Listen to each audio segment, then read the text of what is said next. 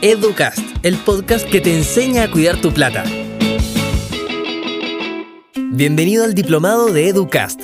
Si ya completaste todos los cursos anteriores, es hora de que te gradúes contra fraudes y estafas, así que en este episodio vamos a enseñarte todo lo que necesitas saber sobre estafas, telefónicas y virtuales. Primero, a lo primero, a lo básico, las clásicas estafas telefónicas. Pareciera que después de tantos años ya sabríamos cómo evitarlas, pero todavía seguimos viendo casos donde alteran las contraseñas y bueno, nos dejan sin un peso en la cuenta. Tremendo mal rato, ¿no? Bueno, te voy a explicar primero cómo es que lo logran. Todos los portales digitales del banco tienen una clave de acceso, pero cuando esa clave de acceso se pierde o necesitas recuperarla por cualquier razón, existe una posibilidad de recuperar la contraseña mediante un código que te puede llegar por teléfono, mensaje o email. Entonces, ¿cómo logran meterse en nuestro perfil?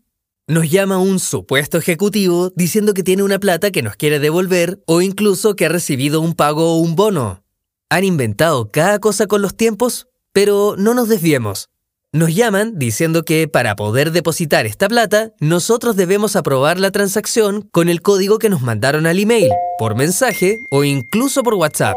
Y ahí está el grave error. Nunca debes entregar esa clave. Es como si le dieras una copia de la llave de tu casa o de tu auto a los ladrones. Con las estafas por Internet pasa algo bastante parecido. Hay varios portales donde se publican compras y ventas, y casi siempre las víctimas son personas que han publicado algo para vender online. Te explico. Recibes una oferta de compra por quien te quiere estafar, pero este te dice que para terminar el pago debes entregarle un código que es para autorizar la transacción desde su banco. ¡Es mentira! Ese código que piden es el mismo de la estafa telefónica y planean usarlo para cambiar tus claves de acceso. Y eso no es todo. A veces piden superavances o créditos en línea y el cuento cambia un poco. En este caso, quien supuestamente tenía que transferirte cierta cantidad de dinero dice que se equivocó y transfirió mucho más. Y de hecho, estos tipos de créditos se depositan automáticamente en tu cuenta.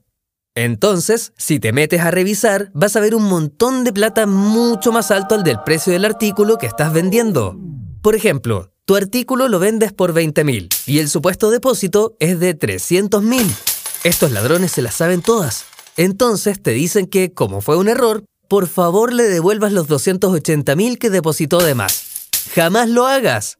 Es súper importante, para no caer en estas estafas, que revises desde dónde vienen tus depósitos o si tienes alguna notificación de que alguien te ha hecho una transferencia.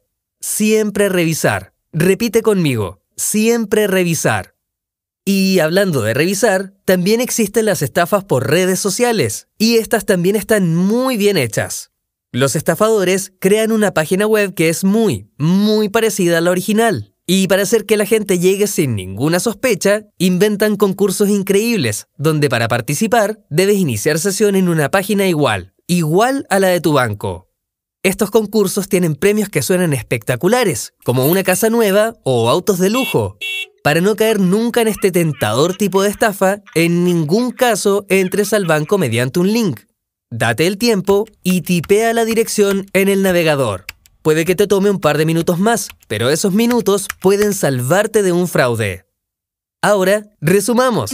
Esta es la parte del curso donde es importante repasar lo que aprendimos. Nunca debes entregar códigos que supuestamente se necesitan para validar transferencias o pagos.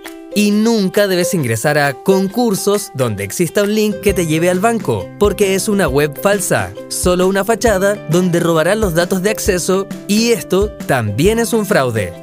Es fácil cuidarse, sobre todo ahora que terminaste oficialmente tu diplomado en seguridad antifraudes. ¡Felicitaciones! Síguenos en Instagram en eduteayuda-cl con 2 Ds y atento a los próximos episodios de Educast.